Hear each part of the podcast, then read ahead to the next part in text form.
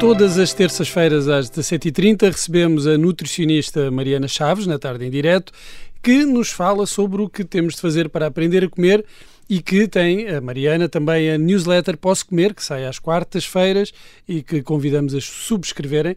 Hoje a Mariana vai nos explicar, a mim e à Maria João Simões, que hoje é a nossa uh, convidada especial, um dos grandes mistérios da comidinha.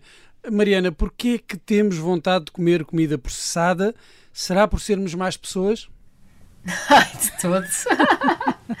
olá, Bruno. Olá, Maria João. Olá, olá Mariana. Uh, isso, bom, claro que não. Somos, se calhar, um bocadinho vítimas uh, do, aqui da, da indústria alimentar, da evolução da indústria alimentar. Somos induzidos Uh, e aderimos um bocadinho de forma inconsciente, diria eu. Hum, porque é importante sabermos uh, que este hábito foi criado, não é? Este hábito da comida processada uh, ou, ou terá sido acidental? É muito engraçada essa, essa visão, porque, olha, há quem acredite que nos dias de hoje, obviamente consumimos cada vez mais produtos processados, eles existem, já, já nos habituámos a eles, mas fala-se que pode ter sido um bocadinho acidental. Então, porquê? Um, a American Heart Association fez uma campanha de informação em 1957 em que eles eram muito claros. O que eles queriam era que as pessoas reduzissem o consumo de gordura porque achavam que esse era o bicho-papão das doenças cardiovasculares. E, e, portanto, o que eles pediam era, nessa campanha, por favor, reduzam o consumo de gordura saturada, ou seja, reduzam o queijo, a manteiga, o bife, que até nos pode parecer relativamente razoável, mas a informação que passavam era que eles devem ser substituídos por arroz, batata e massa. Ora, aqui nós temos um target que não é o coração, mas sim, uh, ou melhor, aqui nós temos o target do coração, mas não temos o da barriga. E hoje em dia nós sabemos que esta substituição leva-nos a um perímetro abdominal maior. Hum. E, claramente, um fator de risco cardiovascular comprovado. Então não foi assim um, um, conselho muito bom. Olha, eu confesso que vos faço companhia hoje porque, eh, além de estar a precisar sempre das dicas da Mariana, quando ouvi dizer que a Mariana ia falar de comida processada, é que eu sou daquelas que corta nos hidratos e abusa nas gorduras. Portanto, tenho assim um colesterol claro. que nem é bom dizer. Mas, mas essa relação não tem que ser direta, cá está. Porque, sabes que eu acho que hoje em dia o verdadeiro significado da alimentação saudável está bastante diferente do que era nestas alturas. 57 claramente, mas mesmo nos anos 80, em que as recomendações nutricionais, mesmo em termos de formação que era dada aos profissionais de saúde, era não coma gorduras porque come gorduras, então faz gordura no seu corpo. Ou uh, aumenta o colesterol, logo vai morrer doenças cardiovasculares. E hoje em dia uh, já temos uma evolução das ciências da nutrição e sabemos que a gordura é fundamental para a saúde do cérebro e mesmo para a saúde do nosso coração. Portanto, eu acho que esta desinformação que existiu na altura e que houve dados estatísticos que comprovaram isso, uh, porque, um, portanto, desde essa altura, dessa grande campanha que houve nos Estados Unidos, nos 20 anos que se seguiram, houve claramente uma mudança alimentar e as estatísticas mostram que, à medida que o consumo, por exemplo, da gordura saturada descia dos laticínios, houve, ao mesmo tempo, um, um aumento do consumo de açúcares refinados e de alimentos processados e um aumento da obesidade. Portanto, eh, as instruções não foram boas e foram claras. E, portanto, nós hoje em dia deparamos aqui com uma constatação que é eh, a indústria alimentar adaptou-se a isto, não é? Ouviu muito bem esta chamada de atenção e começou a criar os ditos produtos low fat, fat free, uh, que eram vistos como saudáveis, porque esta grande instituição assim o, o, disse. E eu acho que estamos na altura em que nós conseguimos claramente ver que essas não devem ser as recomendações. Mas isso talvez seja um tópico para, para que vai dar muita conversa. Sim, mas entretanto nós já estávamos, uh, ou pelo menos começando nos Estados Unidos, já, já estamos viciados nestes novos alimentos, nestes alimentos uh, processados e hoje toda a gente tem um alimento que adora e não consegue parar de comer. E porquê é que isso acontece? A indústria alimentar percebeu como é que isso funciona, mas como é que isso acontece? Explicando isso uh, ao, ao consumidor normal. Certo, olha, exatamente uh, sobre isso, nós uh, sempre se falou, sempre se ouviu falar que as bolachas eram assim, o bicho-papão, assim como a Coca-Cola, de um alimento viciante. Mas na verdade, nós até há bem pouco tempo não conseguimos perceber uh, porque é que alguns alimentos eram tão mais viciantes. Hum. E eu, Será nas por serem leituras... doces tem, tem, tem, a ver com, com o doce ou não só? Mas é, é curioso falar de Coca-Cola porque eu tinha o vício da Coca-Cola, claramente. Não se conseguia parar. Não conseguia hum. parar. Eu chegava a não ter Coca-Cola em casa e punha no carro e ia comprar Coca-Cola, tal não era o vício. Isso é, isso é mesmo. é mesmo vício, mesmo, mesmo vício. É mesmo vício. É que acontece? É. Olha, nesse caso da Coca-Cola, há uma coisa que está estudada que é o facto dela ter incluído nela sal faz com que o sabor doce, seja do açúcar ou do adoçante, tenha uma expressão muito maior nas nossas papilas gustativas. Então, na verdade, aquilo é uma coisa que é extremamente doce e dados a libertação da dopamina, que é a hormona do prazer, e entramos aí num, num ciclo vicioso que é queremos cada vez mais, mas não é por consumirmos mais que temos mais sensação boa. Mas uh, uh, isso é, é, uma coisa específica da Coca-Cola. Mas em relação a, a produtos uma categoria um bocadinho mais vasta de produtos que nos tornam uh, viciantes, que nos tornam viciados em alimentos processados. Foi feito aqui um estudo que eu achei muita graça, uh, que encontrei aqui nas minhas leituras na Universidade de Michigan, nos Estados Unidos, em 2015, uh, em que eles foram identificar, ok, já sabemos que alguns são mais viciantes, então mas vamos ver concretamente aqui com 120, 120 alunos quais é que seriam então o, o topo da lista e tentar encontrar uma razão de ser.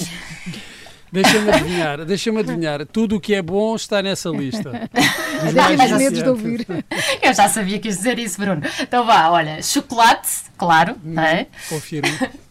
Batidos, gelados, pizzas, batatas fritas, biscoitos. Uh, engraçado que eles põem na lista uma coisa que eles chamam de chips, que é tudo que for aperitivos crocantes, uh, e pipocas com manteiga e, claro, o cheeseburger. Agora, engraçado, lá no meio desta tabela, não é? De forma decrescente, um, nós temos o quê? Queijo, bacon e os frutos secos. No fim, Claro, claro está que o, Bruno, que o Bruno vai dizer, claro que sim, temos o que no fim? Salmão, arroz integral, pepino, brócolis. E, e, no fim, porque isto, isto, não liberta dopamina nenhuma, não é? verdade, é verdade. Mas então, nós se olharmos logo, a primeira conclusão que tiramos imediata é o quê? Estes são os mais viciantes porque são alimentos altamente processados e desenhados para serem de absorção muito rápida, então vão dar ao nosso cérebro aquele aumento de dopamina gigante que eu falava ao mesmo tempo também com alguma publicidade à mistura, não é verdade? Uh, mas então, este grupo foi encontrar uma coisa engraçada. Ele disse que então este topo de alimentos tem uma mistura de hidratos de carbono com gordura. E que o rácio entre estes hidratos de carbono com gordura era de 2 para 1. Um. Depois eles começaram a explorar esta. E têm uma opinião muito engraçada que eles dizem que a razão deste rácio ser tão irresistível, que eu achei isto o máximo, mas que é verdade. Há aqui, há aqui, um, há aqui um, um segredo, não é? então eles identificam que começaram, eu acho que isto é um raciocínio um bocadinho científico, mas não comprovado, obviamente. Mas eu acho graça pensar nisto, que é o nosso primeiro alimento na vida é o leite materno, que tem exatamente este rácio, este rácio irresistível. Portanto, em 100 ml, 100 ml de leite materno, nós temos 8 gramas de hidratos, 4 gramas de gordura, que faz este alimento ser doce. E, e, na verdade, na natureza, realmente o leite acaba por ser dos poucos alimentos que tem este rácio. Porque se virmos a carne, é rica em proteína e gordura, mas baixa em hidratos de carbono. Uh, os vegetais, as leguminosas, os cereais contêm hidratos de carbono, mas não gordura. Portanto, parece que este leite, que o nosso primeiro alimento a que fomos exposto, tem realmente este rácio irresistível. Hum. E, então, então, quando comemos uma pizza, na verdade, o que nós estamos a fazer é rememorar o primeiro alimento, o alimento base, o, o leite materno, é isso? E, é isso mesmo, é exatamente isso que eles dizem. E claro está que a indústria alimentar está bem ciente, não é? Desta vulnerabilidade que nós todos temos e, e explora isso ao máximo. E, e, eu achei graça que os autores no final fizeram como a título de conclusão uma coisa engraçada que é o facto de nós sabermos isto, do nosso rácio irresistível, pode obviamente não alterar a nossa compulsão alimentar. Claro que existem vários níveis de compulsão, não é? Mas o nosso craving mas uh, passa a ser uma arma na medida em que nós sabemos a razão desta atitude e se calhar conseguimos conscientemente tentar parar de alguma forma. Hum, não. Muito difícil. muito difícil. Olha, mas olha, eu, eu, falo por mim. Eu que é que tu não mim. consegues parar de comer? Não, uh, frutos secos, uh, cajus, uh, sobretudo. Não sei. Mas olha, mas, mas, isso é uma, mas isso é um vício saudável e que não tem esse rácio irresistível, se ah, pensares. É? Então, não tem. Será? Não então, tem. Há aqui seja... qualquer coisa que ainda não estudaram, tem que estudar os cajus em particular. Claro, mas aí é, não és claramente uma pessoa que consuma alimentos processados em grandes quantidades. E, e, e, portanto acabas por ter um comportamento, apesar de um bocadinho uh, craving, mas mais saudável. Uh, eu queria de qualquer menos forma. Mal, menos mal. mas sabe que eu acho que isto até é giro para as nossas crianças, porque em vez de nós estarmos sempre a explicar que existem alimentos que são bons e outros que se calhar são proibidos, uh, esta é uma razão que nós explicamos: olhem, estes alimentos foram desenhados para que nós tenhamos vontades incontroláveis de os comer. E se calhar assim conseguimos uh, uh, dizer, explicar-lhes porque é que não é para ir comer uma refeição ao McDonald's, mas se calhar a um restaurante de comida portuguesa. Não sei se isso vai funcionar. Olha, eu queria-vos fazer um. Mas as dicas são ótimas. sim, sim, sim. Vamos experimentar. Sim, Mariana. Olha, posso-vos fazer. Queria-vos fazer um quiz, posso? Ah, claro, claro, com certeza. Estamos aqui para isso.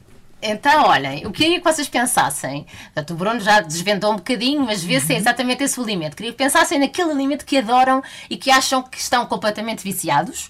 E eu faço-vos aqui um quiz e vocês tentam identificar se há dois pontos, pelo menos, em que vocês concordam. O que é que serve este quiz? É para verificar se existe mesmo essa adição nesse alimento. Hum, ok, ok, vamos lá, vamos lá então.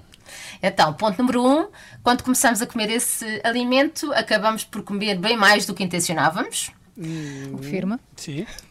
Ponto número dois: continuamos a comer esta comida mesmo sem fome. Uh, sim, sim, claramente. E com muita culpa. sem fome, mas com muito sentimento de culpa. E o ponto número 3. Uh, ah, será que comem até ficarem fartados? Nunca enche. Não, mas não necessariamente. Eu, eu às vezes consigo uh, não chegar a esse ponto. Nem sempre. Também tinhas que comer muitos cajus para Muitos ficar. cajus. Exatamente. É que são caros ainda por cima. Do, do Exatamente. Mesmo, mesmo que quisesse. O ponto número 4, olha, quando estão estressados, se vão buscar essa comida, por exemplo. Tal e, e qual. Ponto número 5. Se não tendo esse alimento, se agarram no carro e vão buscar. Isso é Maria já João. Já aconteceu, já não, há um ano e meio. Estou tratada. Número 6. Se escondem essa comida das pessoas com quem vivem para não se aperceberem de quanto comeram. Não, eu escondo para não comerem. Eu escondo só, só para, para ti. comer, claro. E o ponto número 7, mesmo que não estejam a sentir grande prazer, comem até verem o fim ao pacote.